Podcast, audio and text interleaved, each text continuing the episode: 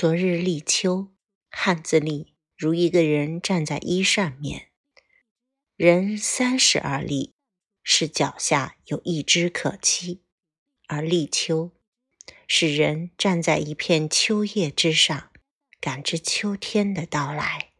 一叶知秋，立秋，人间朝暮。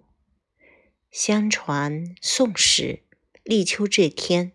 太史官早早守在宫殿之外，紧紧地盯着院子里的梧桐树。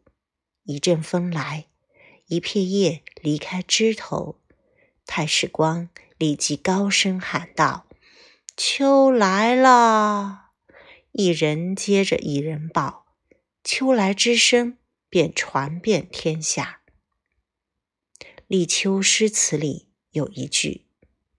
云天收夏色，木叶动秋声。这是立秋最美变化：一是天上的云，从夏时的积雨云变成天高云淡的卷云；二是梧桐树叶开始微微泛黄，到颠颠荡荡，落入了人间。古人云：“一叶知秋”，今人叹。一叶金秋，立秋，暑去凉来。立秋，二十四节气中第十三个节气，也是秋天第一个节气。忽而惊觉，一年已过了一半。立秋，雨过秋凉，盛夏繁华开始走向消弭，世人感慨。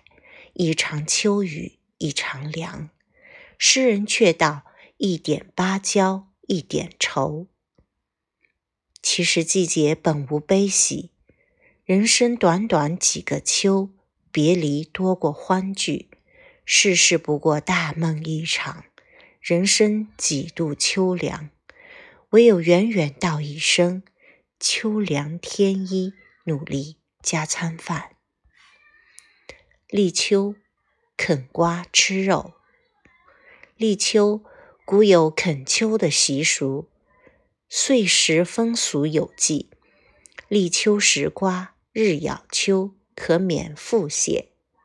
过去的城里人会在茶余饭后，一家人围着吃冰镇过的西瓜，而村里人则更洒脱一些，围坐瓜田里。一边唠嗑，一边恳求。老一辈的人说这样消暑气，这一代的人说这是秋天的仪式感。立秋吃肉也叫贴秋膘，是为弥补盛夏的苦。暑热时人食欲不佳，可立秋的凉风一起，得补回些精粮。汪曾祺先生写道。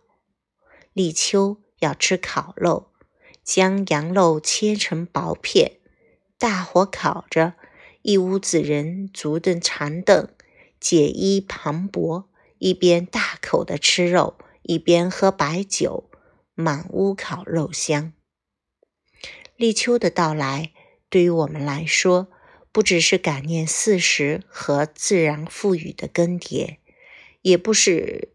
去顺应他们做些琐碎的习俗，更重要的是面对每一个新的时令，都能拥有一颗妥天照顾生活的心。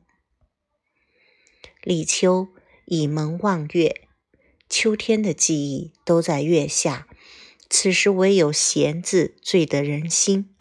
且看它繁体的繁体的这两种写法：秋夜微凉。人斜倚在门边，越过庭中的树木，抬头望见月亮，那一刻就叫做闲。那一刻，闲甚美，月极美。立秋，念念秋安。长夏未尽，立秋已至。回首处，忙碌的从来都不是生活，不过是一颗丰老的心。